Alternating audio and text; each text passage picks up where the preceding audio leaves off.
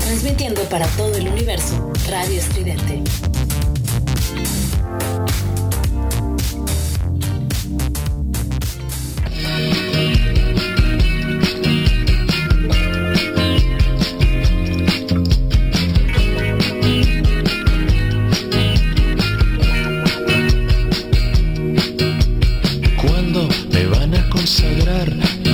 Ser un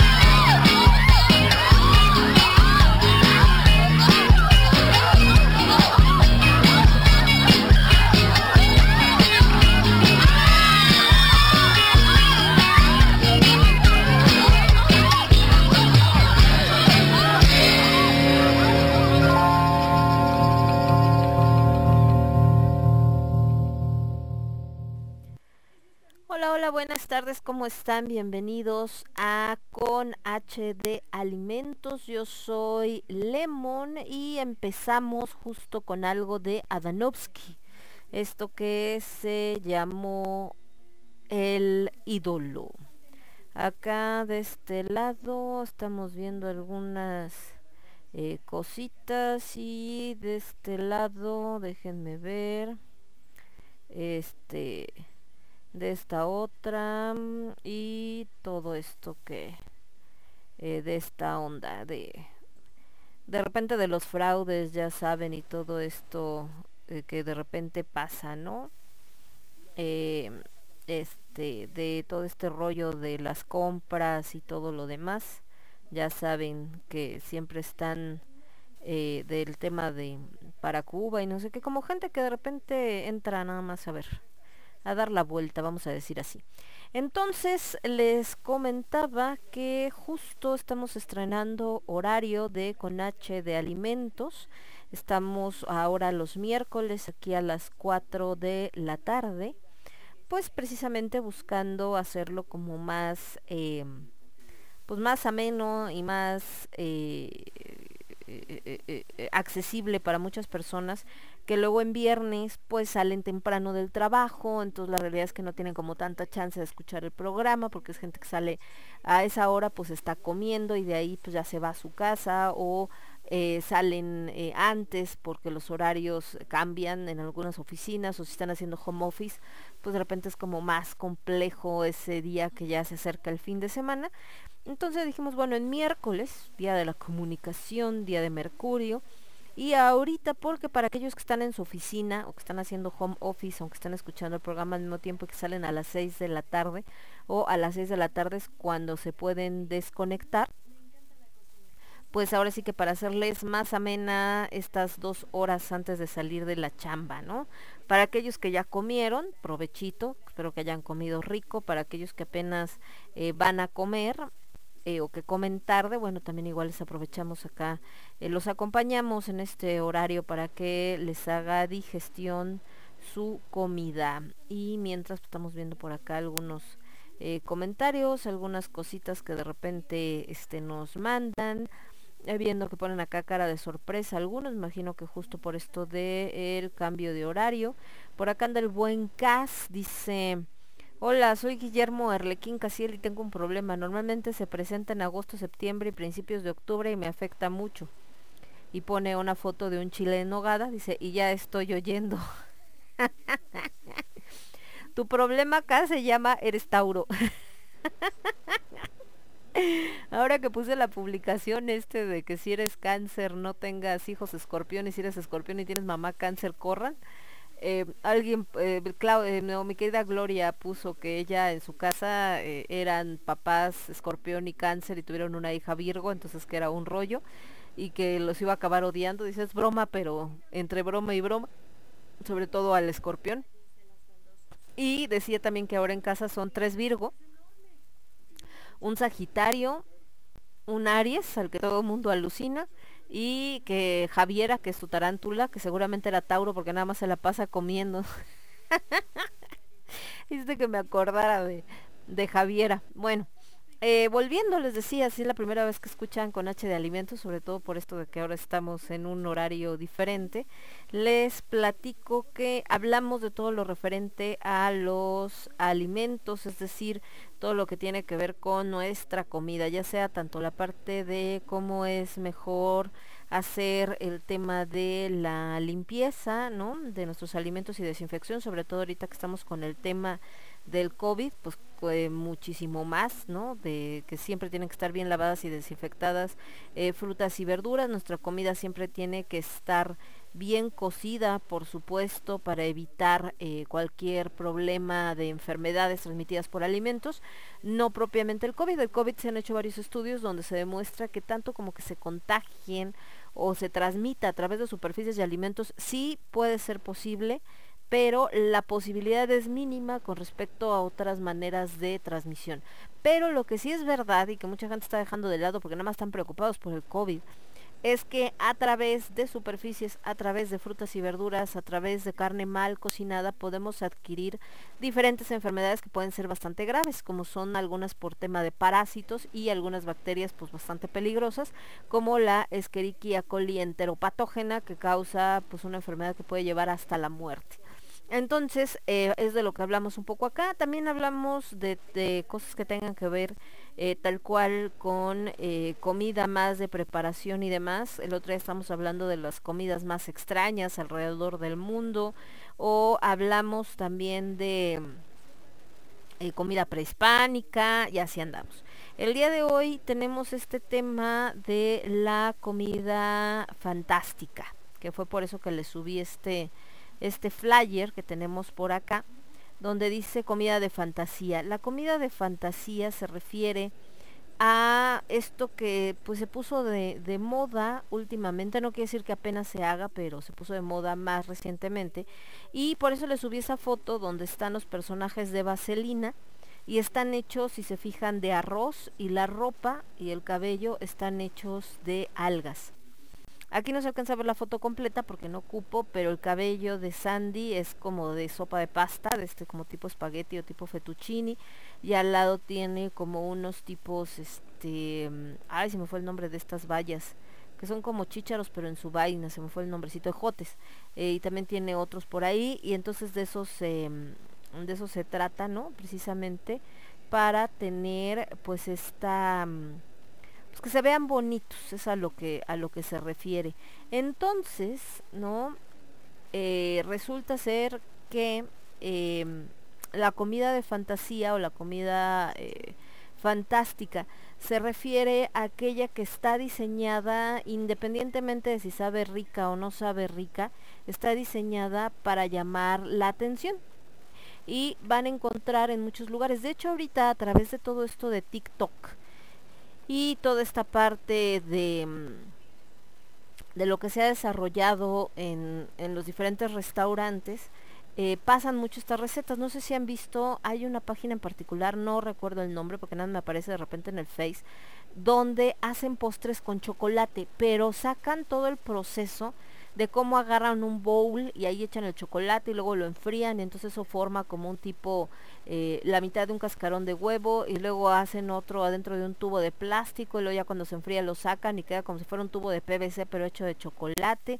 Y entonces lo unen y con eso van formando una, este, eh, como una figura, el otro día hicieron un como tipo cigüeña o hacen un, este, una motocicleta con puro chocolate y así se van. Entonces, si ustedes, por ejemplo, entran en cualquier página, llámese de Pinterest o demás, van a encontrar en esta comida de fantasía, sobre todo postres. La comida de fantasía está muy orientada a eh, los pasteles, a los cupcakes y todo esto, para hacerlos llamativos a los niños y sobre todo porque ese tipo de platillos cuando los piden, pues los piden por supuesto para las fiestas. Entonces una manera como de agradar la vista a los em, comensales. También, desgraciadamente, ¿verdad? Pues es un modo como de competencia, como de demostrar así que tengo acá un super recontra estatus porque conseguí que me hicieran un platillo tan maravilloso como este. Pero les digo que la comida de fantasía tiene dos aristas. Una de ellas es que em, se ve muy bonita, pero al final pues te la vas a comer, ¿no? Y a veces el sabor no es el mejor. Ahorita les platico un caso acerca de un eh, cocinero, bueno, un pastelero bastante famoso y que si ustedes eh, tiene estas dos partes donde vemos sus creaciones y son maravillosas, pero también tiene por ahí un par de comentarios que pues no son tan maravillosos. Pero bueno, ahorita, ahorita platicamos de, de eso. Nos vamos a ir con música. Recuerden que en este programa la música va más por el lado de pop en español, pop en inglés, de todas las épocas, por supuesto. Y tratamos justo de eh, que sea un poco variadita de todas las épocas para que si están en el trabajo pues le pueden subir al volumen con confianza, no pasa nada, todo está hecho para que sea para todo tipo de gusto. Esto que les voy a poner es un clásico de hace muchos años, ahorita que está de moda otra vez la señorita Britney Spears por diferentes razones. Por un lado, porque se hizo una campaña bastante importante por su libertad, porque su papá era el que decidía todo en ella, desde casi casi con quién salía, con como si fuera una niña pequeña, ¿no? Eh, por supuestos problemas que tiene mentales para tomar decisiones y ahora porque se tomó unas fotos donde sale topless y sale con una, un calzoncito y sale topless y decían que eso hacía dudar ah, de su capacidad mental y como que le daba la razón al papá de por qué la cuida, pero lo que Britney decía es que era una manera de eh, que la gente pues se quitara de rumores porque andaban corriendo rumores, uno de que estaba embarazada y dos de que se había operado el busto. Entonces esas fotos pues eran su modo de demostrar de miren esto es lo que se ve, no estoy embarazada, no me operé el busto y todo bien. Pero bueno, cosas que pasan estos de sus primeros años y de las canciones que más famosa la hicieron. Por supuesto es Britney Spears con Oops, I Did It Again. Y regreso con ustedes en un segundito. Yo soy Lemon, esto es con H de Alimentos y lo escuchas únicamente a través de Radio Estridente. Regresamos. Somos ruido, somos estridente.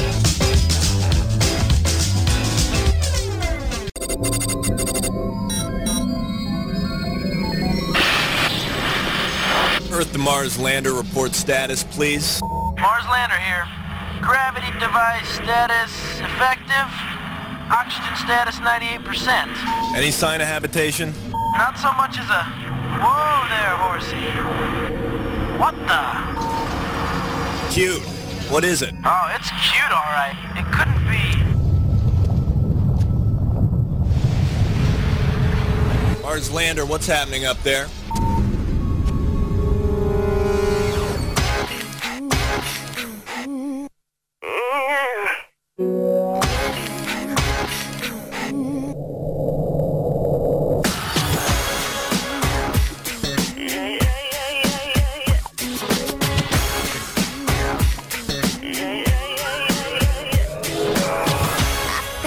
Did it again.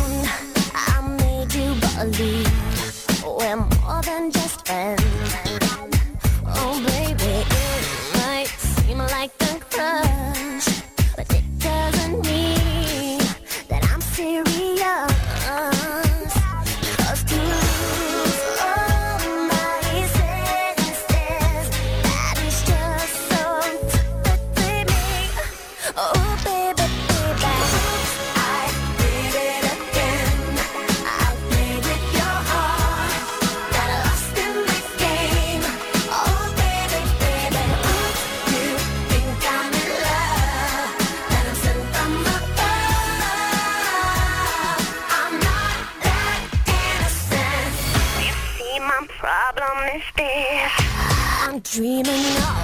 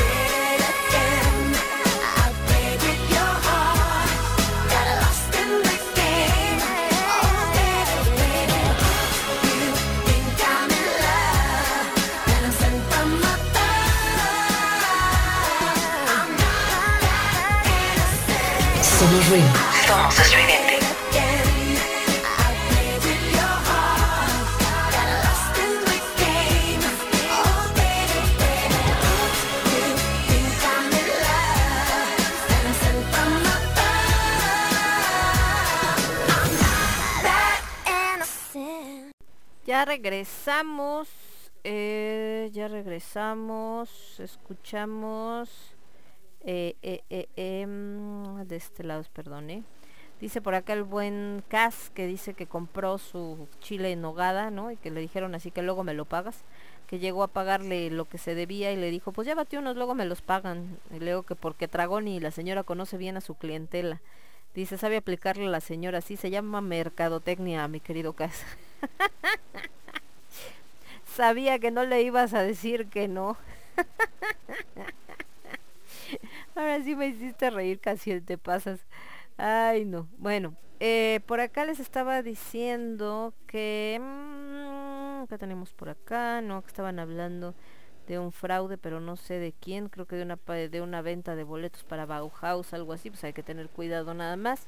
Y les decía de la comida de fantasía. La comida de fantasía eh, en este caso que les comentaba de este, ah, miren, justo está pasando ahorita en la tele este pastelero que les comento. Hay un programa muy famoso desde hace muchos años de pasteles que se llama Cake Boss, que es eh. Él es de origen italiano, pero eh, su familia, porque él realmente ya nació en Estados Unidos. Y la el reality, porque al final es un reality, aunque el principal tema pues son los pasteles, si hablan de algunas cosas de su familia y demás, es justo hacer pasteles que entrarían en esta categoría de comida de fantasía. Es decir, aquellos que se ven así impresionantes, donde le piden, y lo más importante no es el sabor del pastel, sino es cómo se ve el pastel, ¿no? Entonces a veces llegan y es que vamos a hacer la inauguración de el no sé, la nueva agencia de Chrysler y entonces queremos que el pastel sea sobre Bumblebee, la presentación de la película. Y vamos a hacer un pastel y queremos que sea Bumblebee. Entonces empiezan a diseñar em, con madera, con eh, cosas mecánicas, algo que permita que se mueva. Entonces están ahí poniéndole motorcitos, ¿no? Y armando la superficie y con clavos y todo. Y ya sobre todo eso armado, digamos, sobre esa estructura metálica y de manera armada, entonces ponen el pan, ¿no? El pan de pastel. Y el problema es que para que se sostenga, obviamente el puro pastel no aguantaría. Y usan este como, ¿se imaginan las barras como de, de amaranto, la que compras? Bueno, hagan de cuenta barras así de amaranto, pero enormes, gigantes. Obviamente no son de amaranto, son de otro cereal. Y con eso le dan como la firmeza. Y luego sobre esa, que ya tiene la firmeza, le ponen el fondant, que el fondant es azúcar finalmente con otras cosas y que es como, como si lo estuvieras forrando, hagan de cuenta, y hay de diferentes colores, se le van poniendo colorantes al fondant base, se pasa por una laminadora para darle esta consistencia como de tela y con esa se cubre el pastel eh, con el color que escogiste y ya le da forma y luego ya se ponen los adornos, todo este rollo. ¿Por qué es de fantasía? Porque lo importante es esto, que se vea bien, que tenga esta estructura, que destaque. A veces son tamaños gigantescos y que llame mucho la atención. ¿Cuál es el tema? Que tiene todo menos pastel. Imagínense nada más los mm, kilos y kilos de fondant de entrada, ¿no? Que es lo que recubre y da el color y da la forma y todo el show. Los kilos de cereal, que también son para que esté durito y aguante y no pase nada y realmente entonces eh, ya el pastel es lo menos, ¿no? O sea, es como que hay un poquito de cachitos casi casi de, de bizcocho, de sabor. Ahora, el bizcocho en un pastel de fantasía normalmente no puede ser, por ejemplo, tres leches. ¿Por qué? Porque imagínense, con toda la, digamos, lo que tiene de, de, leche saborizada o de leche con dulcecito, que es lo que le da esta característica a este tipo de pastel, em, pues obviamente se ablandaría toda la estructura, incluido el cereal, el fondant, etcétera, porque pues va soltando. Si alguna vez han comprado un pastel tres leches en alguna tienda, normalmente hasta la parte de abajo van a ver todo el caldito, ¿no? Y sabe muy rico y todo, pero bueno, vaya. Eh, el caso es que eh, por eso es que se utiliza más pastel seco, este que le llaman bizcocho americano o pastel americano, que es el pan y se le pone nada más adentro quizá un poco de relleno de crema de mantequilla o de mermelada o cosas así, pero lo más seco posible. Entonces el sabor pues no es tan eh, impresionante como sería el sabor de un pastel tres leches, por ejemplo. Y esto aplica para cualquier otro modelo. Por decirles, ahorita están haciendo un pastel como de un grifo, de este animal mitológico, que tiene alas, eh, tiene cabeza de águila y tiene alas como de dragón y cuerpo como de león y todo ese rollo. Entonces, igual tiene una parte, por supuesto, de bizcocho hecho pelotas para que agarre la consistencia pero después le tienen que poner esto que les digo de las placas de cereal para que no se deshaga el bizcocho, obviamente, por el peso y demás, y luego ya encima el fondant. Entonces cuando lo cortas, pues yo no creo que para alguien sea muy agradable comerte una barrototota de cereales en lugar del pastel, y ahí es donde les digo que la comida de fantasía, pues tiene por eso gente que le gusta mucho y gente que son detractores, ¿no? Esto solamente pensando en pastel, pero ahorita hablamos de otro tipo de comida de fantasía que también vamos a encontrar. Nos vamos a ir primero con más música. Me voy a ir ahora con un clásico para esta tarde como medio romántica porque como que sale el sol pero como que quiere llover, etcétera. Estoy hablando por supuesto de Frank Sinatra, esto que se llama My Way, o sea, a mi manera y yo regreso con ustedes en un segundito.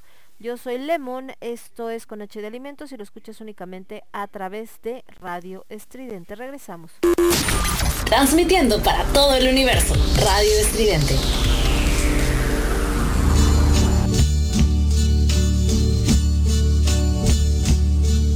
And now the end is near, and so I face the final curtain. My friend, I'll say it clear, I'll state my case, of which I'm certain. I've lived a life that's full.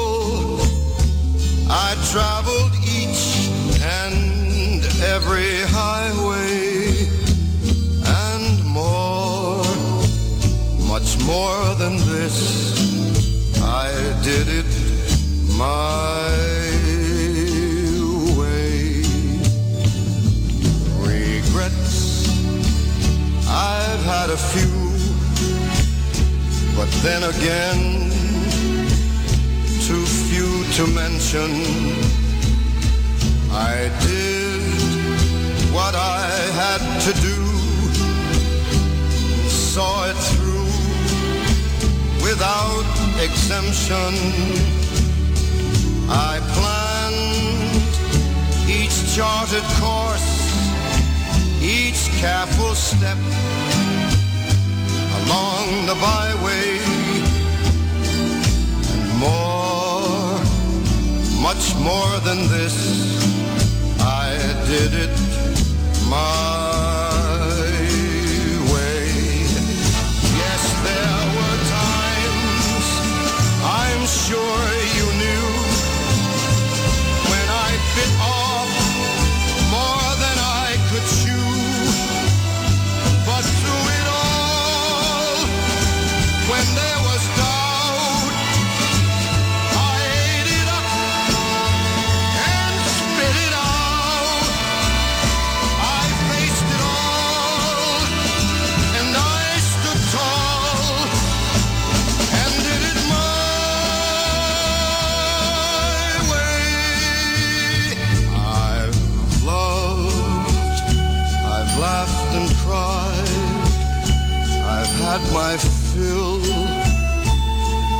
share of losing, and now as tears subside, I find it all so amusing to think I did all that,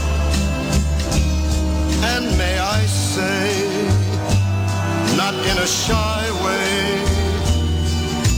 Oh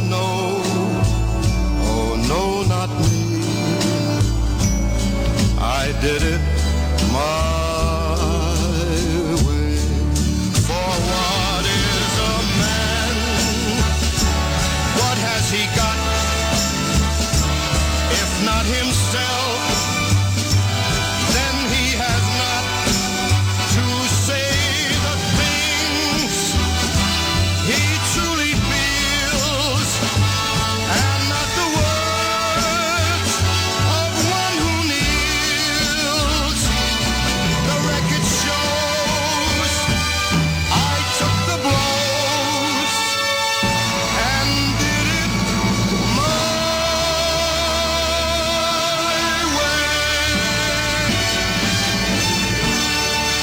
Force à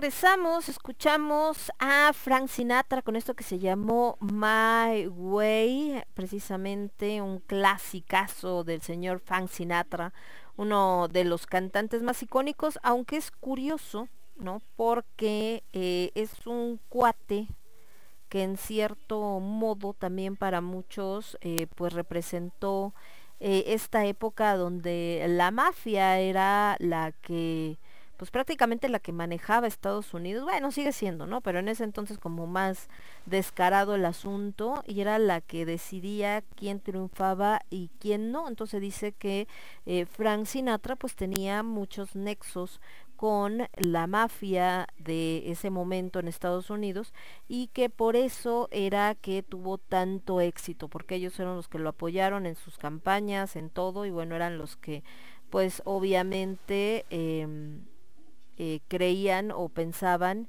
que era justo eh, la pues digamos que la, la parte que, que que lo había catapultado a la fama, pero independientemente de eso sea o no sea, al final era como un rollo de la, de la época, ¿no? Y era justo algo que hacían, eh, pues vaya, que, que finalmente parecía como un, pues que era como la situación o la parte de donde ellos, em, pues podían como que aportar, e- e- es un rollo muy raro, es como lo que pasa acá con el narcotráfico, de repente donde encontramos que eh, son los malos, obviamente matan un buen de gente, pero mucha gente los defiende, dices, bueno, ¿y por qué los defienden? Y pues los defienden porque ponen nuevos cines o porque ponen eh, negocios o porque ponen hospitales, como que empiezan a apoyar, vamos a decir, entre comillas, a la comunidad. En el caso de la mafia gringa era la misma historia, eh, pues hicieron un lugar como Las Vegas, entonces decían, ah, pues si nos apoyan, los defendemos y se volvieron como un tipo de antihéroe, de que la gente quería, lo que platicamos el otro día de los piratas, la gente quería ser como mafioso porque, ay, qué bonito, pero pues no, no tenía nada de bonito, al final eran asesinos. En el caso del señor Frank Sinatra, pues bueno, estaba haciendo su chamba y tan tan, ¿no? ¿Eso es justificación? Pues no. Pero pues también es como aquí cuando se llevan a los pobres, eh, estos cuates de que son vocalistas de mm, de bandas, ¿no? Sobre todo música de banda y que los interceptan y quieren, tienes que ir a tocar a la fiesta del narco y si dices que no te matan, pues está cañón. Pero bueno, volvamos con cosas más agradables. Les decía esta comida de fantasía que sobre todo la encontramos en la repostería. Sin embargo, ahorita a propósito, a propósito de la pandemia y que la gente anda buscando en internet cosas que hacer y como para hacerlo eh, más llevadero y experimentos y todo este rollo, eh, también la comida de fantasía se empezó a colar en ello para que la gente con todo el tiempo que tenía, recordemos, cuando yo preparo comida lo que quiero es que salga rápido, cocinar es tardado, por eso cada vez se han desarrollado más cosas que sean prácticamente instantáneas para evitar perder tanto tiempo. Con la pandemia que nos dimos cuenta que lo que más había era tiempo, sobre todo para muchas personas que no pudieron salir de casa, empezaron a poner recetas un poco más complicadas y dándoles este toque de fantasía para agradar a la familia, para que fuera algo visualmente llamativo. Ejemplo, los postres, la comida que se hace para niños, de manera que los convenzas de mira, cómetelo, está rico, eh, te va a gustar, no pasa nada, ta ta ta. Hay uno muy sencillo que vi que lo subían a varias páginas, que son salchichas con pasta. Eso es muy común en Estados Unidos. eh, si recuerdan en The Big Bang Theory, hablaba este Sheldon que a él le gustaba mucho el espagueti, pero porque su mamá le ponía pequeños trocitos de salchicha. Entonces, una comida que se ve de fantasía por cómo está realizada y que puede resultar atractiva para todo tipo de eh, comensales, pero sobre todo para los niños, es agarrar las salchichas, se cortan en pedacitos como de un alto de unos 2 centímetros, yo creo, más o menos 2-3 centímetros de alto, y a través de la salchicha pasan lo que son los palitos del espagueti sin cocer como si fueran banderillas, hagan de cuenta, pero muchos, ¿no? O sea, los que alcance la, la salchicha. Y luego así ya con estas salchichas atravesadas con estos palitos de, de la pasta, lo ponen a cocer y entonces ya cuando se cocina, pues queda como si tuviera la, como si la salchicha fuera una cara, una cabeza, y le quedan así los tentáculos a los lados. Y ya de ahí viene la imaginación de cada uno de los creadores, dejarlos nada más así, o ponerle la salsa de jitomate, o a la salchicha ponerle ojitos con alguna otra parte comestible para que parezca efectivamente como un tipo de pulpo medio raro y demás. Otra cosa con lo que se hace mucha comida de fantasía y que de hecho vamos a ver sobre todo si vamos a un restaurante de estos que tienen o tenían, porque ahorita ya el buffet de desayuno también ha cambiado por el tema de la pandemia, es lo que se hace con las frutas. Empiezan a, con cortes de cuchillo, hacen figuras de animales o de tipo como si fueran... Eh, este arreglos florales, ¿no? Eh, por ejemplo, están haciendo con un como tipo cerdito dentro de una sandía, simplemente quitando los pedazos de sandía con una cuchara. De repente con la manzana también abrirla como en forma de flor y ponerle una este, cereza para que le dé como que otra visión. Y también hay algunos que se hacen sobre todo para desayuno. Por ejemplo, las charolas que son como tipo para el muffin, estos panecitos, eh, los hacen... Eh, lo ponen adentro del muffin el huevito revuelto con diferentes verduras, como tipo alambre, hagan de cuenta pimiento, cebollita, etcétera, etcétera. Así lo meten a hornear y entonces sale el huevo en forma como de cupcake, digamos, ¿no? Aunque sea para comerlo, en lugar de hacer el típico omelette nada más o el huevo revuelto y ya, le da otra forma. En el caso de la carne, también utilizan como molde, a veces si no tienen moldes en su casa, hay gente que crea moldes ¿Cómo le hacen? Imaginemos un pimiento de estos grandes rojos, lo cortan en rodajas y entonces te da esta formita como ondulada.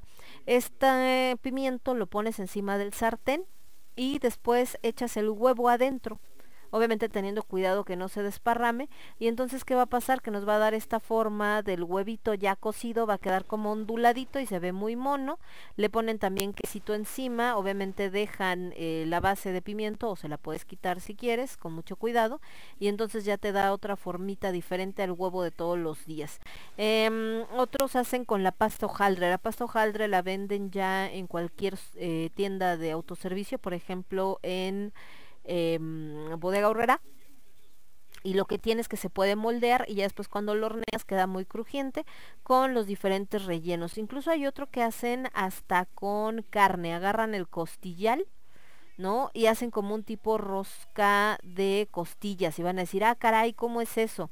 Literal, agarran los costillales, los ponen en un recipiente de estos como para hornear y lo hacen alrededor, digamos, para que forme lo que sería como la rosca. Después le atraviesan eh, con un, hacen un tipo aguja para coser, hagan de cuenta, pero con un palito de estos como de, em, de banderilla, donde le amarran el hilo de cáñamo y entonces van uniendo para que no se separe, por supuesto, la, eh, la carne. Y después hacen esta mezcla donde hacen como su barbecue pues que lleva varios ingredientes entre ellos Coca-Cola por ejemplo para darle este saborcito. Y con esa mezcla que tiene especias cebolla eh, azúcar la Coca-Cola etcétera van eh, poniéndoselo como glaseado encima a las costillas y luego las meten al horno.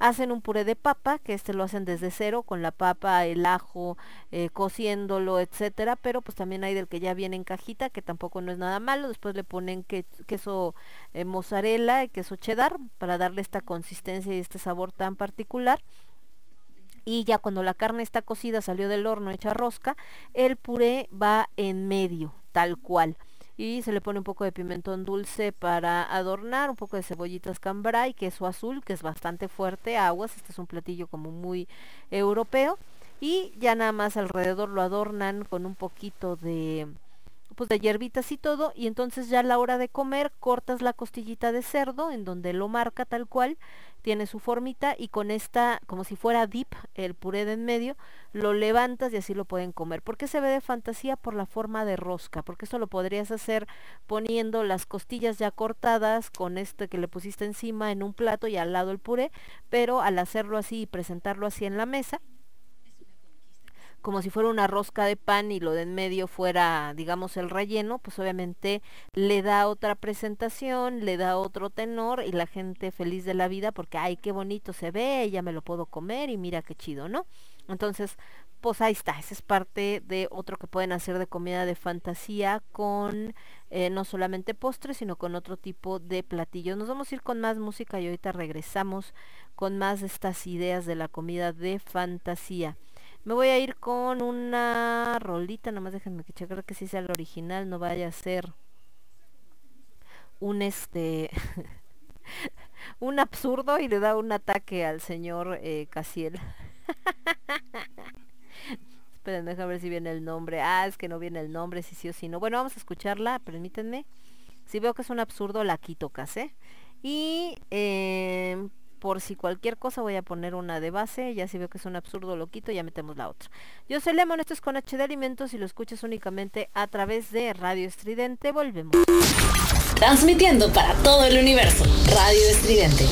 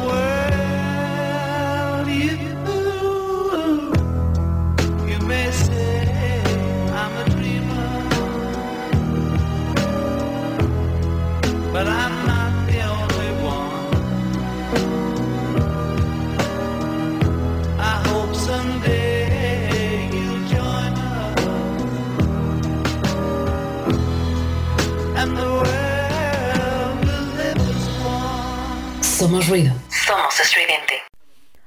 Ya regresamos, escuchamos Imagine con John Lennon, que fíjense que como de repente la gente eh, le da vuelta mucho a las a las cosas. Resulta ser que en em, en una imagen donde están John Lennon y Yoko Ono, ¿no? Y hay una mucama que está arreglando su, su cama en el cuarto, no sé si de hotel o de su casa. Y hacen referencia así como de, "Ah, hay una canción como Imagine y que habla de que no haya clases sociales mientras la sirvienta les hace la cama. dices, bueno, el problema, o más bien quien está actuando pensando que hay una clase social diferente o que hay una degradación, pues es el que piensa que hacer el trabajo de mucama te hace menos que la persona, en este caso Yoko Ono y John Lennon, que están esperando que les acaben de arreglar su cama. Que no haya clases sociales no significa que entonces tú hagas tu propia cama o que tú hagas finalmente ellos están representando un, o más bien la mujer en este caso está realizando un trabajo así como cuando vas a un restaurante y te atiende un mesero no no te metes tú a la cocina por tu comida o cuando vas a no sé a, a lavarte un coche, a lavar tu coche y alguien te lava el auto o vas al banco y te atiende un cajero, está realizando un trabajo. El problema es que veas ese trabajo como algo menor o como algo eh, de menor, eh, como que te da menor validez como persona, vaya, ¿no? Entonces, eh, ese es el tema, en fin.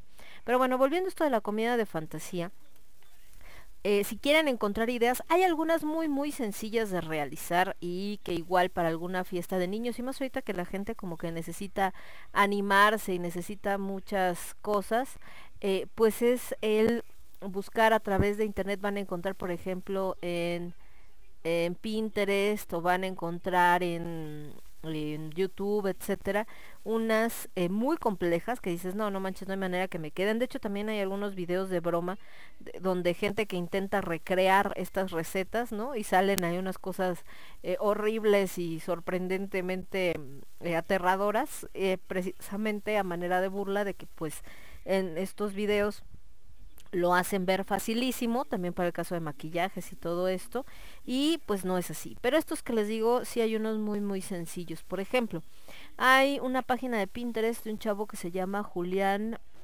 Chorcruz 38 y tiene una parte también tal cual de comida de fantasía donde están hechos con frutas sobre todo. Hay otra parte donde habla detallado de frutas y verduras, decoraciones en comida, arte de la comida, comida divertida, comida divertida para niños. En el caso de las frutas hay unas muy elaboradas, pero hay otras que tal cual eh, no hay que hacer gran cosa. Por ejemplo, hay uno que hizo con, eh, me parece que son como borreguitos y nada más lo que hizo es ir clavando como estos bombones chiquitos para formar lo que es la lana del borrego o unos perritos que hizo con plátanos que nada más lo único que hizo fue como cortarle unas partes al platanito para formar las partes un gatito que hizo como con naranja una como lechuza que hizo me parece que es una manzana y por acá también utilizan mucho la sandía sobre todo por su tamaño hizo como unas tortugas y un como tipo tiburón. Entonces eh, les digo nada más buscando le van a encontrar un montón de cosas. Y eh, en el caso de otros eh, platos y diseños que se hacen los hemos encontrado o mucho han llegado precisamente desde Malasia. Por ejemplo hay una chica que se llama Samantha Lee que es una madre de familia y que los empezó a hacer en el 2008 para que su hija comiera de manera independiente y bueno, se fueron regando a través de la red porque a la gente pues le empezaron a llamar la atención todo este tipo de, de, platos y pues se hizo famosa. Realmente para hacer estos platillos solamente es un poquito de imaginación. Puedes formar con el arroz, con la misma frutita, haces los ojitos, por ejemplo los estos como de los frutos rojos que es, eh, no, no es la frambuesa, es el otro, la la zarzamora, no, tampoco es la zarzamora. ¿Cómo se llama? La bolita está chiquita. Que se me fue el nombre, no puede ser. Que también es una de las berries. Ay, se me fue el nombre, ¿cómo se llama? Bueno, ahorita les digo. Eh, y en esa, eh, como es una bolita así chiquita, color como oscuro, con esas son muy buenas para formar eh, los ojos. Entonces, eh, esta parte de los frutos rojos no es muy barato, pero eh, sobre todo en las tiendas yo creo que es más fácil encontrar, bueno, más no en las tiendas, al revés, en los mercados a veces es más fácil encontrarlos. Los arándanos, eso me olvidó el nombre, no puede ser posible. El arándano, les digo, cuando está así en estado no, no seco, sino el arándano... Eh, natural, vaya, es como una bolita así como color moradito oscuro y les digo que sirven muy bien para hacer ojitos y demás o también lo pueden hacer con algunas semillas y eso le da como este toque como muy eh, sorprendente. También para la gente que ya es más como nice, yo voy a comprar, venden sets y todo para que hagas tus decoraciones. Y hay unos que hacen hasta esto de la Plaza Roja de, Berl- de, de Rusia donde es así como este los edificios y las cúpulas y todo este rollo, pero bueno, ya son cosas muy muy elaboradas. Les digo que más se hacen con postres porque es donde más encuentras colores de color pastel y todo este tipo de cosas que te venden. Incluso por esto de la pandemia también muchas de las tiendas de autoservicio empezaron a vender ya la masa de galletas hecha para que fuera más fácil para las familias. Eh, venden este set donde vienen las cremas o los colorantes para poder hacer, perdón, crema de mantequilla de color y que esto puedas ir decorando y también se utilizó mucho para que los niños aprendieran a decorar. Si no les late todo ese tipo de cosas, bueno, entonces eh, más bien es consumirlo nada más, pues hay muchos restaurantes y lugares que se han especializado en hacerlo. Por ejemplo, en las bodas y todos estos 15 años y todo y demás, se empezó a poner de moda las mesas de dulces. Y justo en las mesas de dulces, pues eh, la gente que se dedica a ello, ¿verdad? Fue otra, si son imaginativos también puede ser otra fuente de ingresos.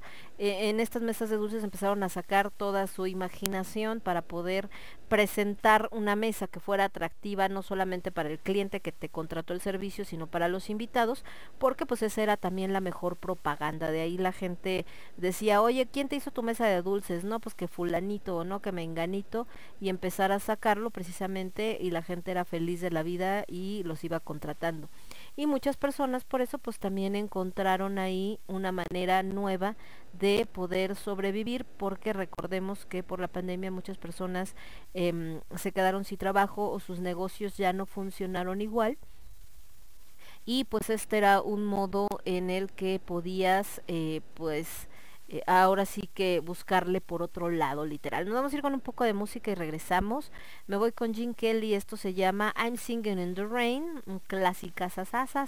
Y después una canción que mucha gente le da risa, pero que no podemos negar que representa una época. Estoy hablando de Ketchup con su canción eh, de hacer eje y volvemos. Yo soy Lemon, esto es con H de Alimentos y lo escuchas únicamente a través de Radio Estridente. Regreso. Somos ruido. Somos estridente. Somos estridente. Good night, Kathy. See you tomorrow. Good night, darling. Take care of that throat. You're a big singing star now, remember? This California dew is just a little heavier than usual tonight. Really?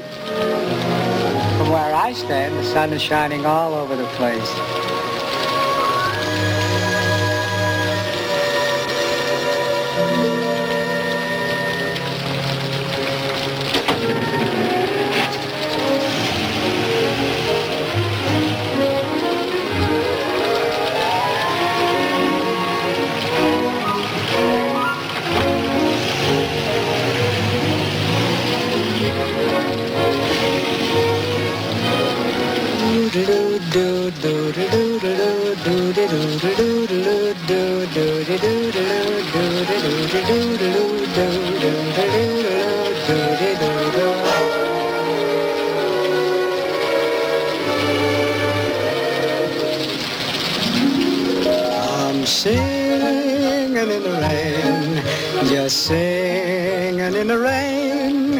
A glorious feeling, I'm happy again.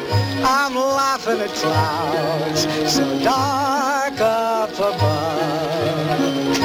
The sun's in my heart and I'm ready for love. Let the stormy clouds chase everyone from the place. Come on with the rain, I've a smile on my face. I'll walk down the lane with a happy refrain, just singing, singing in the rain. Dancing in the rain.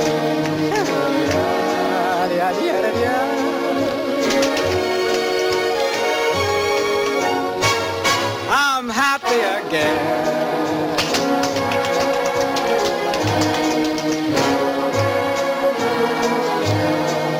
I'm singing and dancing in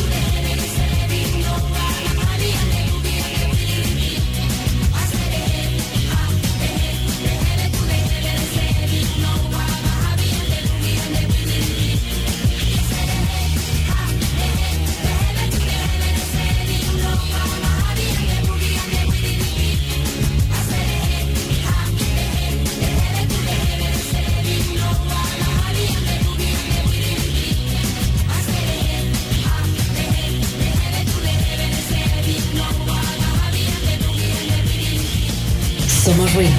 Somos estridente.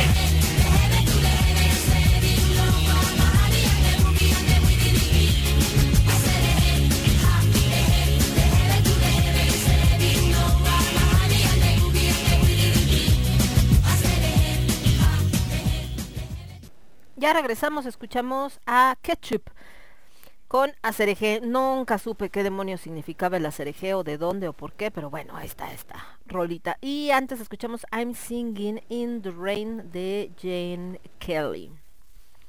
También un clásico de, de, esa, de esa época.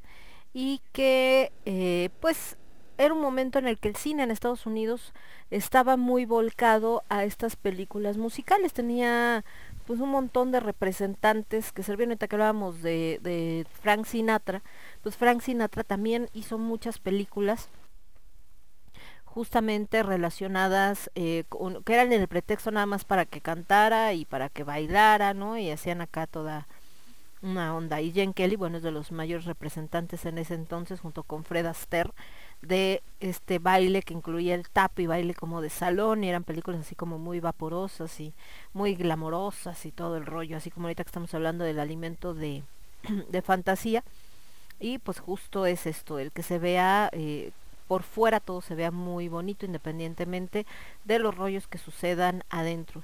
Les decía que una de las limitantes al hacer alimentos de fantasía es que no sé por qué, normalmente lo que sabe rico, no es tan fácil transformarlo para que quede, eh, pues para que quede bien. ¿Por qué? No sé, pero es algo complicado. Entonces por eso les decía que sobre todo en los postres muchas veces los sabores pueden no ser los mejores, aunque todo se vea muy lindo. Pero pues eso no, no importa. Ahora, entre los alimentos de fantasía, o alimentos fantásticos también a veces se relaciona con aquello que nos pueda provocar una fantasía. Eh, sobre todo en, en lo que es Oriente, hablando de Japón, Malasia, etcétera, que son considerados lugares de turismo sexual, la comida empezó a jugar un papel muy importante como parte de la fantasía de esta gente. No sé si han visto en algunas películas, series que sacan a estas chicas, ¿no? muy guapas ellas, con un cuerpazo, desnudas, y les ponen la comida encima, eh, sushi o postres, lo que sea. Y entonces es para de estos empresarios como de muy altos vuelos, ¿no? Y lo que hacen es que toman la comida directamente del cuerpo de la chica sin que esto implique forzosamente que vayan a tener algo que ver con la chava, simplemente es, como esta eh, fantasía de eh, pues de esta charola tan, tan particular, vamos a decirle, ¿no? Obviamente se toman todas las medidas, las chicas pues están, ahora sí que aunque suene feo, están lavadas, desinfectadas, para que no vaya a haber ahí algún problema. Y pues tampoco mucha gente está de acuerdo, ¿por qué? Porque están cosificando finalmente a la chica o al chico, porque también hay hombres, ¿no?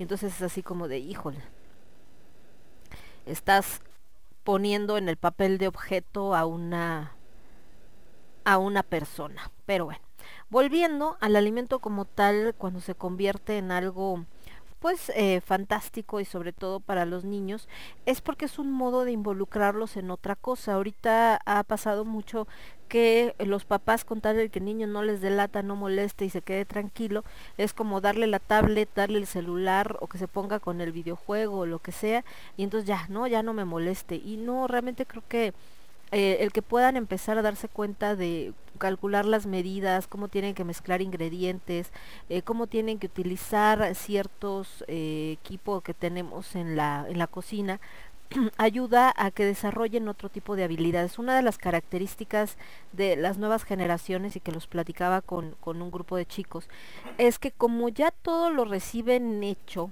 porque basta con que busques algo en Google y aparece, ¿no? Van perdiendo un poco la capacidad de imaginación. Antes, cuando tú leías un libro, como estaba escrito pero no tenía fotos, pues lo tenías que imaginar. Ahorita da esta mayor posibilidad de que eh, todo tiene fotos, todo tiene imágenes, eh, todo lo puedes, ya no necesitas imaginarlo porque lo estás viendo, las películas, todo cada vez la tecnología ha avanzado tanto que crean estas eh, pues postales magníficas, ya esto que antes veíamos como del futuro, como en Volver a Futuro, el, tiburón que se sale de, de, la marquesina y que parece que se va a comer a Marty McFly, eh, pues ahora ya es una realidad, ya han subido videos de un como gatito que se ve que está adentro de la marquesina y se mueve y se ve como en 3D y de repente parece que se va a este a salir, ¿no? De un brinco. Entonces, eh, es algo que, eh, que sí sucede. Entonces, eh, esto hace que cada vez la imaginación pues no la tengas que poner tanto en, en uso.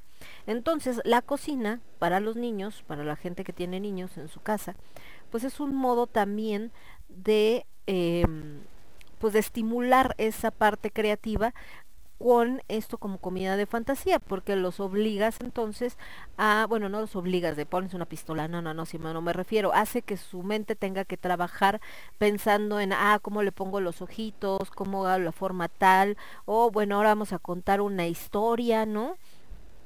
Y resulta que vamos a imaginar que venían los piratas y entonces necesitamos pulpos. ¿Qué alimento puedo convertir en un pulpo? De manera muy rápida una salchicha, la cortas así como en cuatro o cinco eh, a lo largo, ¿no? Sin llegar hasta la parte de arriba, que va a ser la cabeza, y cuando se fríe, obviamente los que quedaron colgando, que son como los tentáculos, al freírse pues van a torcerse y van a formar la, la manera de, del tentáculo. Entonces esto hace que pues ya los niños así como, ah, están bien bonitos, ya les pongo nada más catsup y ya me los puedo comer y no pasa nada. Entonces, e es un modo ahorita, tanto en vacaciones como niños que tienen que estar en casa y de repente se desesperan, pues la cocina representa esa posibilidad. ¿Cuál es el tema? que muchos papás pues trabajan, no se pueden dar ese tiempo o no tienen paciencia para ese tipo de cosas y pues ahí es donde ya se complica la, la historia. Pero bueno, es como les decía, parte de lo que... Eh, se puede hacer o lo que también es parte de la comida de fantasía en este en este contexto como una manera de crear independientemente de esta otra que les decía de que eh, algunas personas pues también lo utilizan para eh, para poder generar mayores ingresos o para generar ingresos pensando en toda la parte que hubo de eh, delimitantes con respecto a la lana que en su momento tenían. Eh, los alimentos de fantasía en los restaurantes a veces lo que te cobran es precisamente el trabajo que representa hacerlos. Por eso muchas personas pues como que lo ven y dicen, no, porque se me lo va a vender bien caro ahí, ¿no? O sea, voy a ir al restaurante, me van a querer cobrar casi casi hasta el aire. Desgraciadamente pues sí, es parte de. Entonces, por eso creo que el tratar de crearlos en casa es una idea pues bastante buena, ¿no? Para que no haya... Eh, pues para que no tengas que gastar de más. Realmente nada más es ir experimentando. Algo muy importante es eso, el experimentar. Siempre el no quedarte con las ganas de ahora voy, a ver, voy a cortar esto. No quedó, bueno, no importa, igual te lo comes, no pasa nada. Y ahora experimentas con uno nuevo y vas cortando, vas buscando diferentes herramientas.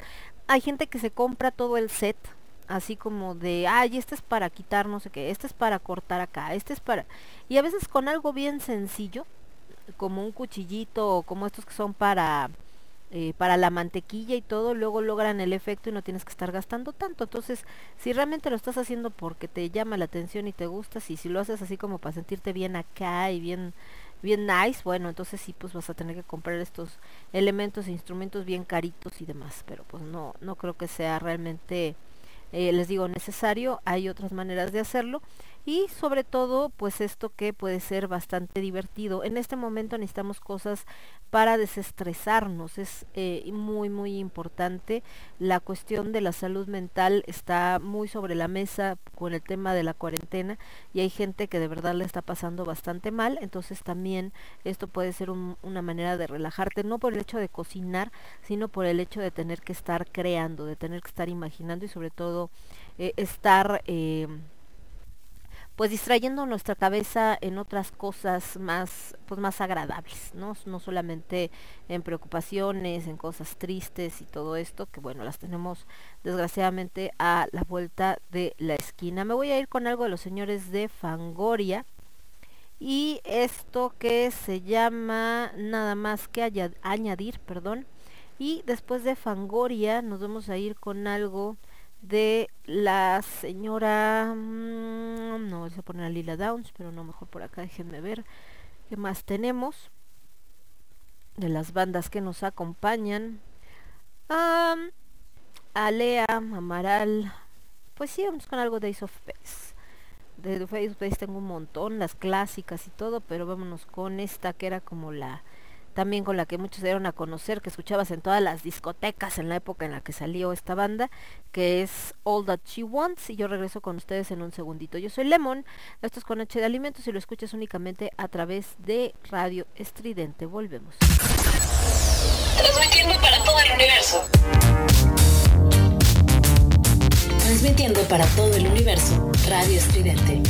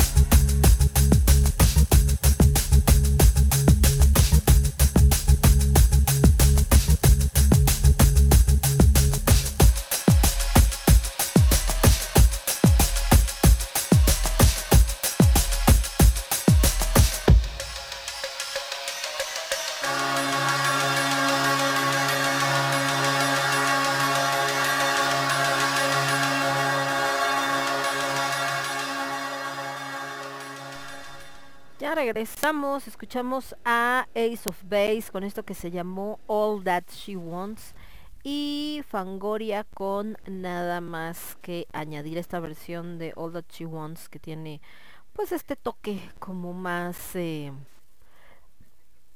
¿qué podríamos decir? como más para las discos. Recordemos que esta música pues normalmente donde la escuchabas era precisamente en las discotecas hoy conocidas como antros. van cambiando los nombres, entonces cuando dices discoteca se te quedan viendo con cara de, ay, ya estás viejito, ¿no? Porque así le decían a las a los antros antes, les decían discoteca. Pero bueno, ¿qué les digo? Mm, volviendo a esto que decíamos de los alimentos de fantasía y la utilidad o no que pueden tener, no a todo el mundo le gusta. Hay gente que, eh, de hecho yo sí he sentido, les soy bien sincera, cuando veo los que hacen con chocolate, eh, me da así como, como raro, ¿no? De, de qué, qué desperdicio, porque dices, están haciendo esa figura de chocolate y luego qué va a pasar con ella. Pues, si se la van a comer, pues qué chido, pero yo dudo que haya alguien que se coma tanto chocolate como el que utilizan. O a la hora que están haciendo estas figuras con las frutas y verduras o, o demás, ¿no? Como van cortando, los pedazos que cortan, pues luego no, no los usan, los tiran porque se van destrozando. Entonces sí me quedo como, ay, porque están desperdiciando tanta comida, ¿no? Viendo tanta gente que de repente no tiene que comer y todo. Y acá por crear una maravilla de estas, que digo, se ven muy chidas y lo que quieran, pero, eh, híjole, pues sí duele ver que se tire. Porque además, sobre todo en estos como tipo buffets o que los usan como adorno, no tanto para que la gente se los coma, pues duran muy chido y muy bonito mientras está el evento y todo. Pero después, pues exactamente como es este rollo que les digo de que eh, son para adorno, pues nadie se los come y entonces termina pues yéndose al bote de basura o como en estos pasteles que les digo que hacen así con las barras de cereal y con el fondant, el fondant no se lo come nadie, es demasiado dulce y la barra tampoco se la come nadie porque es demasiado pesada y también la tiran, nada más se comen el panecito, entonces como que sí, sí me causa un- una, una disyuntiva esta situación, o sea, el ver estas dos cosas, el eh, se ve padre y todo, pero eh, híjole, como por qué lo vamos a tirar o por qué lo vamos a, a desperdiciar, ¿no? Entonces sí es como, como chale. Bueno, pero pues vaya, eso también es algo muy como de primer mundo y tercer mundo. En el primer mundo el desperdicio, desgraciadamente, es algo muy natural. Así como hablábamos de esto de cuando llegan y que quieren comprar una casa y no sé qué. Ay, pero es que esto voy a tener que subir dos escaleras. Ay, es que esta voy a tener que eh, cambiarle el color y que pues píntala y ya, ¿cuál es el problema? Porque nosotros eh, con el tercer mundo pues hay veces que tenemos que solucionar las cosas con lo que tenemos. Entonces se te rompió el tubo este que va del lavabo, ¿no? Para el drenaje, agarras y sacas el cola loca, el chicle o la esta plastilina que venden también de cola loca a ver cómo le haces y lo arreglas. Ya si es algo muy grave, igual le tendrás que hablar al plomero, pero hay muchas cosas sencillas que nosotros solucionamos. En Estados Unidos no, en Estados Unidos sea que se quedó pegada la llave de, del agua y no la puedes abrir porque está muy dura, le van a hablar a alguien para que lo venga a hacer porque ellos ya no tienen esa capacidad porque hacer primer mundo, eh, bueno, más allá de primer mundo, hacer como es Estados Unidos, siempre hay alguien especializado en hacer hasta las más pequeñas cosas. En el caso de la comida, pues es el mismo caso. En esta comida de fantasía, que ya pasó esta otra, ya no nada más quiero para comerla, ya también quiero para que sea espectacular, para que llame la atención, para que cause impacto. Y entonces voy a utilizar lo que sea necesario y si se desperdicia no importa, es parte del proceso. En este lado, ¿no? Que sabemos cuánto cuesta la comida y lo difícil y que no todo el mundo tiene acceso a ella, pues obviamente si util es más algunos platillos, eso vamos a hacer un programa algún día porque les va a dar mucha risa. Algunos platillos que se hacen en México surgieron justamente para evitar desperdiciar la comida a ese grado. Entonces, ejemplo, el budín inglés. Digo, sí es de Inglaterra y lo que quieran, pero pues surgió por lo mismo, por una situación que pasó muy difícil en Inglaterra y en México pues cayó como anillo al dedo. El budín inglés se hace con pan frío. Es decir, tú compraste bolillitos para hacerte unas tortas o compraste pan dulce para comerte en la noche, lo que sea. Y por X, Y Z no te lo comiste en los primeros tres días y entonces ya para el cuarto, quinto día, pues el bolillo ya está incomible porque puedes matar a alguien si se lo avientas en la cabeza y el pan dulce también se seca y se hace duro. Entonces, en un lugar como Estados Unidos, lo primero que pensarías es, pues ya no sirve, lo tiro a la basura. Pero en México no, porque ¿cómo lo vas a desperdiciar? Entonces, ese pan, tanto el de sal como el de dulce, que están duros, los ponen a remojar con leche hasta que se deshacen, se hacen así como, como migajón, ¿no? Se deshace todo. y ya deshecho lo mezclan con diferentes cosas, ¿no? Este, canela, azúcar, etcétera, etcétera, y lo vuelven a formar como si fuera un panquecito y luego ya lo meten para que se cuaje y entonces de ahí o el hornito para que se acabe de cuajar nuevamente y de ahí sacan el budín y es muy rico. ¿no? Pero bueno, al final está hecho con, con esto que sería algo que ya tirarías. Otra, por ejemplo, es, ahorita que hablábamos de los pasteles, cuando haces un pastel de fantasía, algo muy común de ver en, una, en un programa como Cake Boss, es que empiezan a cortar el bizcocho para darle forma redonda, o el bizcocho es cuadrado, lo empiezan a cortar para darle forma redonda, o de montaña, o para que haga una curva. Y todos esos pedacitos de pan, pues caen al piso. O sea, eso se va a tirar a la basura. Entonces eh, van a ir rebanando y le quitan un cacho de aquí, un cacho de acá y todo eso ya no lo usan, se va al bote. O sea, adiós, bye, ya no sirve. En México, las panaderías, justamente a- a la hora que estaban tratando de hacer estos panes y que tenían que darle forma y veían que se tenía que cortar pedazo del pastel, eso no lo tiraban, se guardaba en una charola. Y al final, con esos pedacitos del pastel de aquí, del de allá y de la cuya, se cortaba en pedazos más chiquitos, bueno, se corta porque todavía se usa, se cortaba en pedazos más chiquitos, se ponía en un vasito, ¿no? Se le pone un poco de mermelada o de algo para darle como este saborcito dulce. Encima le ponen crema batida, unas fresitas o algo de frutita y voilà, tienen la famosísima Carlota. Entonces, aquí no se desperdicia nada y esa es la, la gran diferencia. Entonces, en este alimento de fantasía, el tema que podría parecer eh, pues eh, complicado en la parte ética es lo que puede generar de desperdicio. Nos vamos a ir con un poco más de música y regresamos. Ay Dios, dije, ¿por qué aparece este? Pero me acordé es que estaba poniendo las canciones de acá, disculpen ustedes. Decía por acá Casiel que estaba interesante esa mezcla de música, la Days of Base. Es que te digo que eran como estas que hacían precisamente para para este rollo de las eh, ¿cómo se llama? de de las discotecas y todo ese rollo, entonces se ve bastante bastante chido. Y bueno, déjame ver qué más tengo por acá. No, acá todo está en orden. Sí, esto también.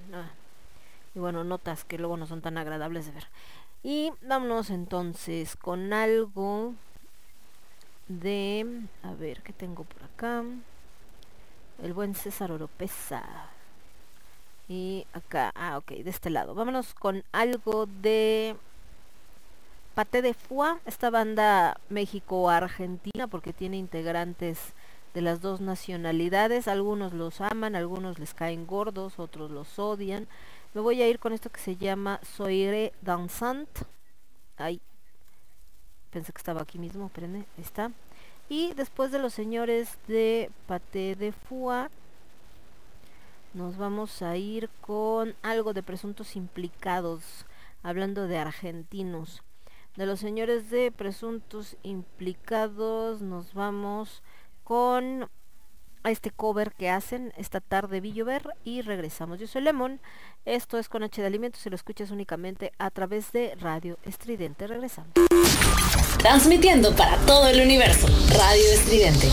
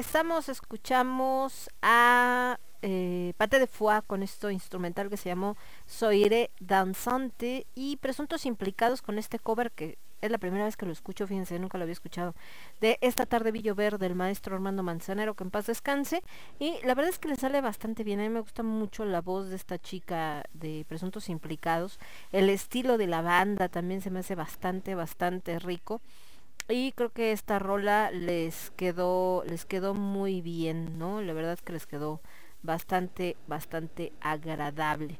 Y de este lado, déjenme ver qué más tengo. Estamos viendo acá algunas cosas. Por ahí anda la señorita Cari que anda en Vigo. Y a ella ahorita, fíjense, ahorita sí podría ser este programa de Con H de Alimentos que se escuchara en Europa. Porque ahorita, por ejemplo, en España son las doce y media de la noche. Entonces, pues es tarde, pero no tan tarde. Digamos que el programa acabaría a la una de la mañana. Entonces todavía es una hora como accesible. Y estaríamos empezando como a las 11 de la noche el programa de allá, ¿no? Entonces está, está, está chistosón. Bueno, ahora es que me acordé de eso, perdón, porque le dio me gusta a que tenemos nuevo horario. Me recordó que pues no estamos tan tan desfasados en ese sentido de que sea imposible escuchar. De hecho, en algún momento cuando tenía un programa que se llamaba El Quinto Elemento Internacional, justamente era la una de la tarde, que eran las 8 de la noche de, de Europa. Bueno, tomando como referencia España por el idioma, por supuesto. Entonces les decía, en conclusión, con este tema de los alimentos de fantasía, que están chidos, están padres, pueden servir para desestresarnos, se ven bonitos, se disfrutan y demás.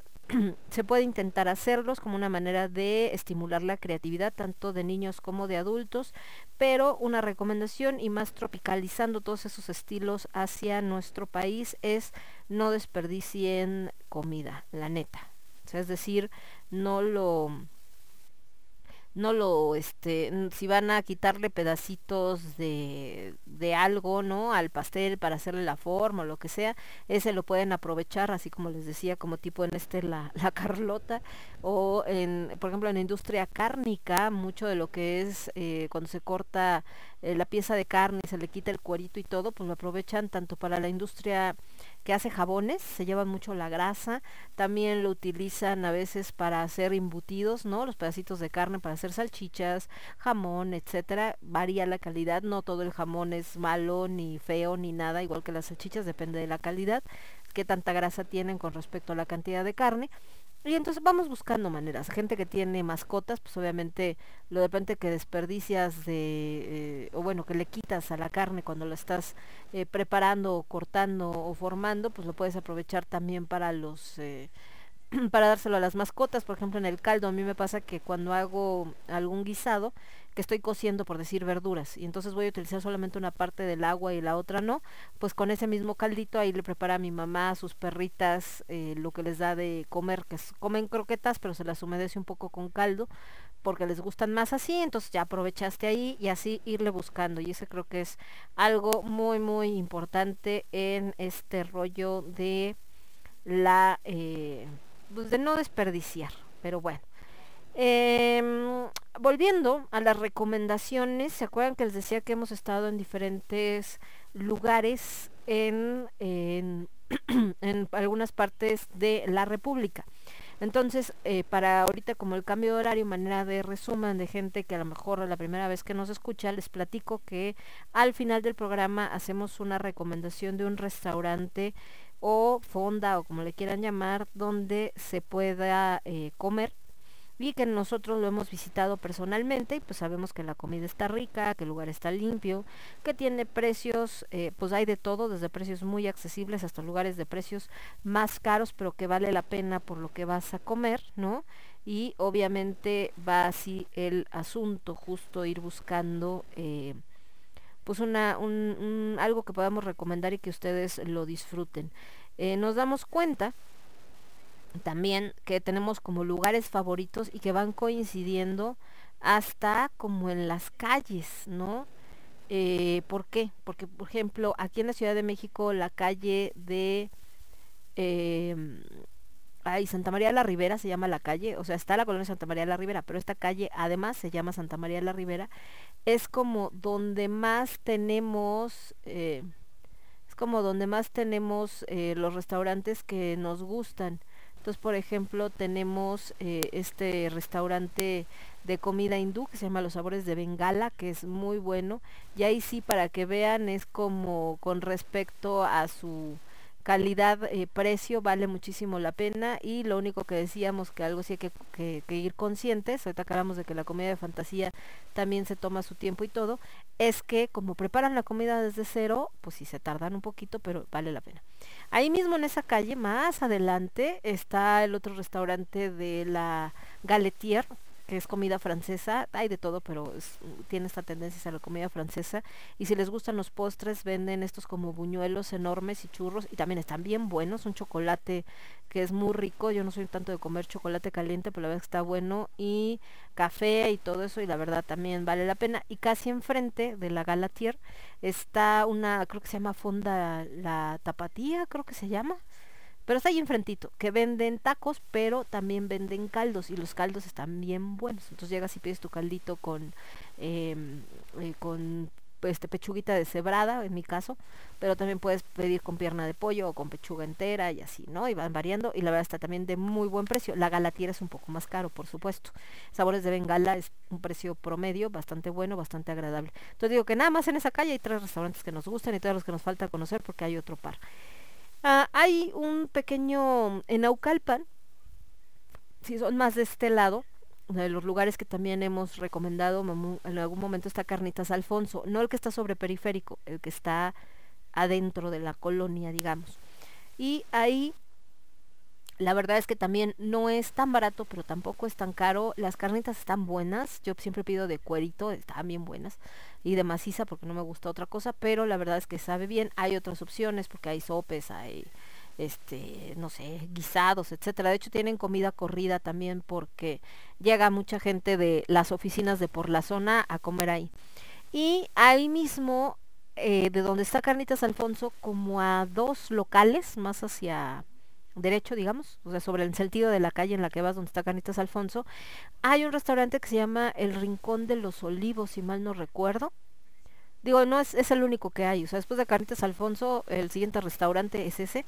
Y ese es, eh, es un chavo, hagan de cuenta que él, de hecho su restaurante estaba en otro lado, en un lugar así como más nice, pero no funcionó, o sea, primero empezó ahí donde les digo, se fue a este lugar como más nice, no funcionó, o bueno, no le alcanzaba porque pues las rentas son muy caras, y entonces se vino otra vez a su local de siempre, que les digo que está ahí en, en Naucalpan, ¿no?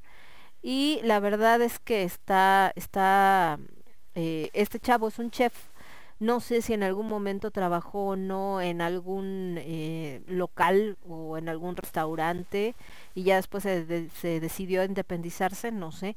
Pero el caso es que, bueno, puso este pequeño negocio, hace unos platillos muy acá, súper recontra nice, que en algún restaurante de altos vuelos encontrarías al doble o al triple de como él los vende. Entonces no son baratos, pero son bastante accesibles y es comida de primer nivel. También es muy, muy recomendable. A Aldo no le gusta tanto porque es más feliz comiendo tacos, pero a mí la verdad sí me gusta mucho. Hace unas ensaladas muy buenas, muy originales y otra serie de platillos que pueden encontrar. Entonces, eso en el área de Naucalpan. Si nos vamos a otros estados de la República Mexicana, por ejemplo en Tepatitlán hay un restaurante que se llama Los Jauregui y otro que se llama Bistro 21. Están, eh, Bistro 21 está cerca del centro de Tepatitlán, pero no hay pierde porque preguntan y cualquiera les dice por dónde está, ahí un par de cuadras.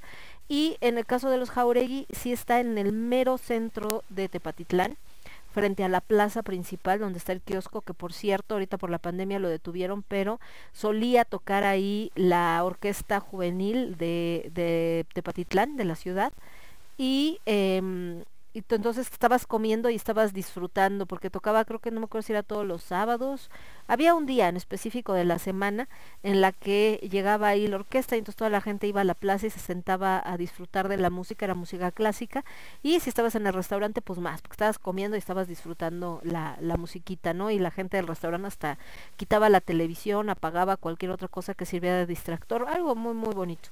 Los Jauregui es un lugar que si ustedes entran, probablemente no les va a parecer el más limpio, porque es un edificio bastante viejo. Ahorita que hablaban de la explosión que hubo en Coyoacán, a, los Jauregui les pasó que el edificio de al lado, un edificio histórico precioso, justo explotó también hace un, no me acuerdo si el año antepasado, por eh, temas justo de gas también. O sea, ahí en ese edificio, a pesar de su tamaño, solamente vivía una persona. O sea, era una señora que era la dueña, vivía con su eh, cuidadora y gente de su, que estaba a su servicio, ¿no? La que hacía la limpieza, etcétera, y una enfermera. Y entonces llegaron a cargarle el gas. Entonces el tanque pues estaba en la parte de arriba.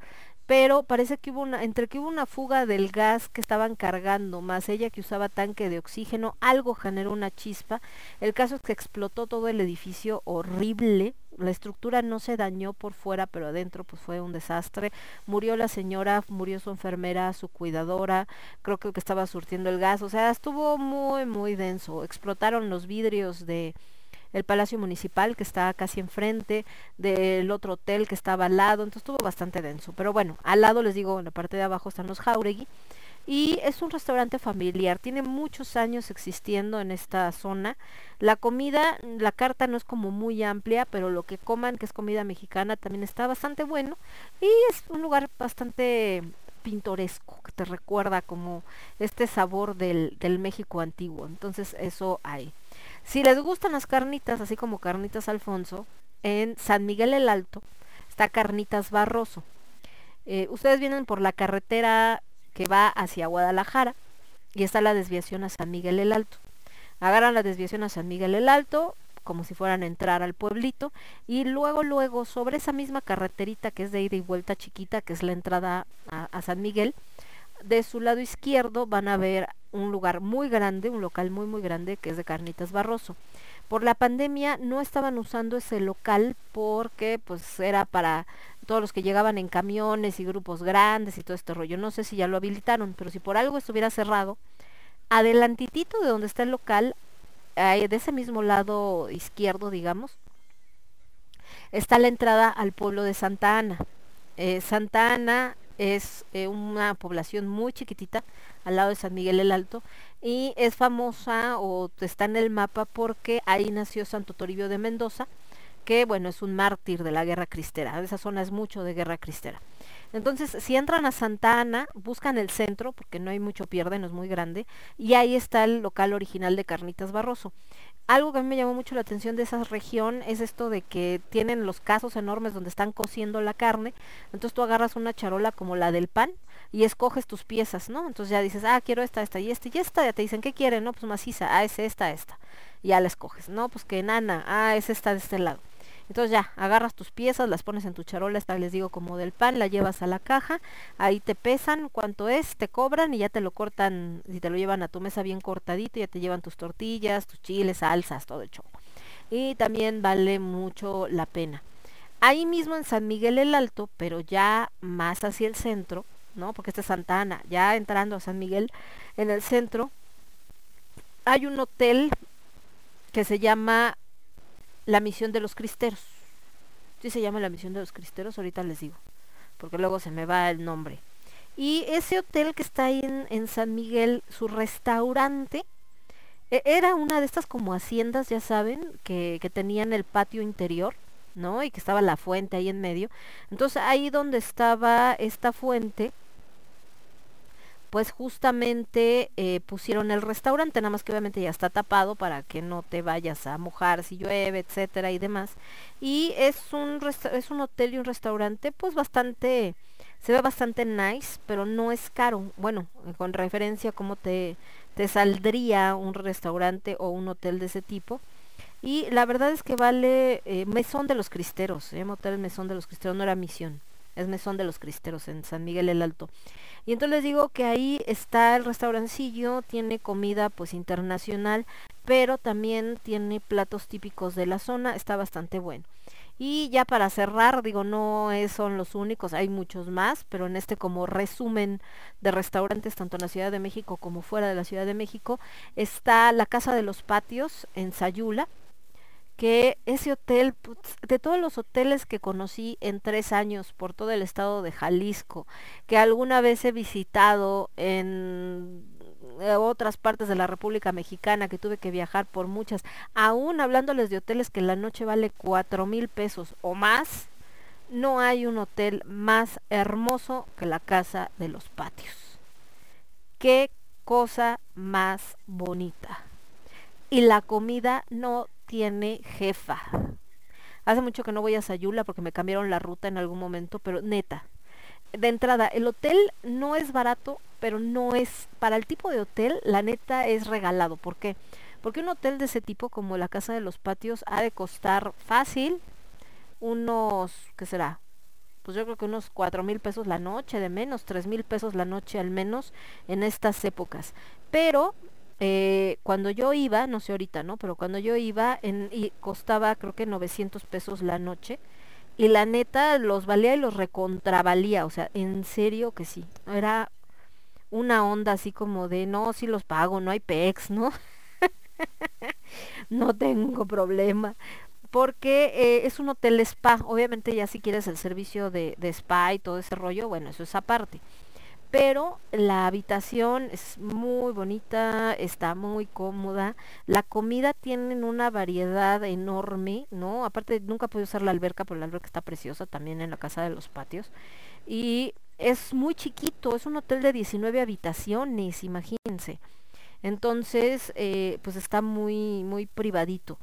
Eh, está muy cerca del centro. eh, la comida, les digo que el restaurante, el restaurante no es caro. De hecho, mucha gente va nada más a comer ahí. Tanto de gente que vive eh, ahí en Sayula como los que llegan de visita. Y tienen un plato, ahorita que me acuerdo, donde podías pedir, eh, no me acuerdo cómo se llamaba, algo así como eh, que era como una muestra de todo. Entonces te traen como un platón de entradas y traen platillos, o sea, como una muestra de cada uno de los platitos, platillos típicos, perdón, de Sayula. Y no, hombre, la delicia, con eso tienes.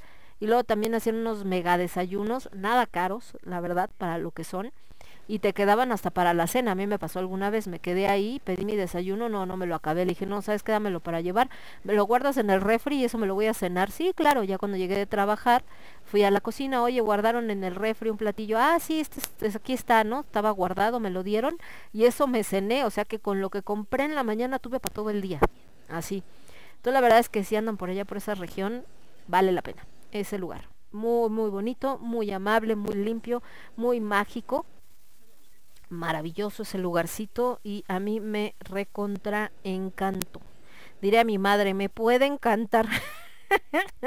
Aparte en la habitación te dejan hasta tus papitas y tu agüita y toda la onda. No, está bien.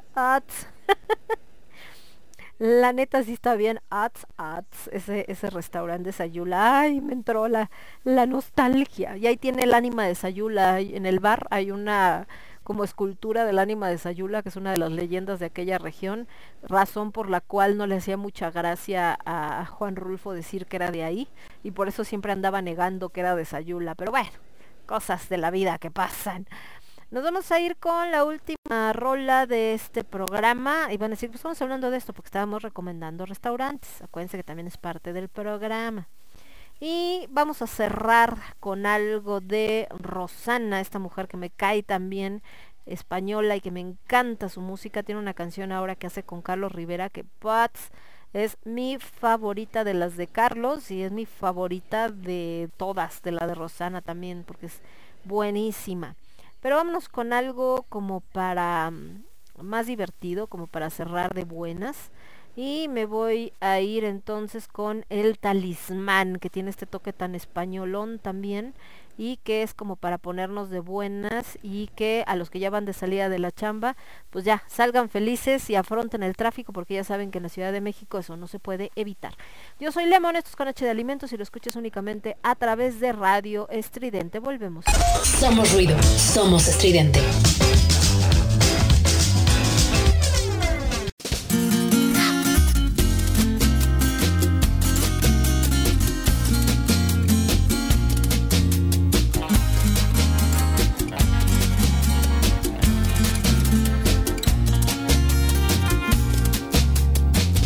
Talismán de tu piel me ha dicho que soy la reina de tus caprichos.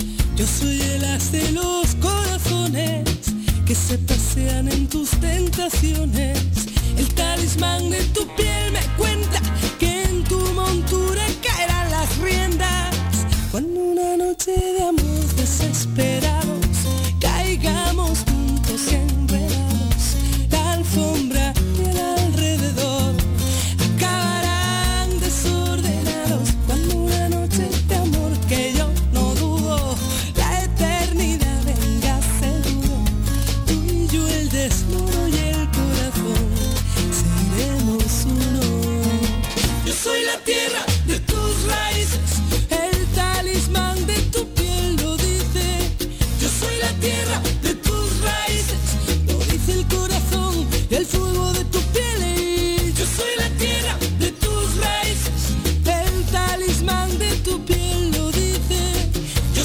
tierra de tus raíces. A ver qué dices tú. El talismán de tu piel me exhibe que ando descalza de esquina a esquina por cada calle que hay en tus sueños. Que soy el mar de todos tus puertos. El talismán de tu piel me cuenta que tu destino caerá a mi puerta. Cuando una noche de amor desesperados caigamos juntos en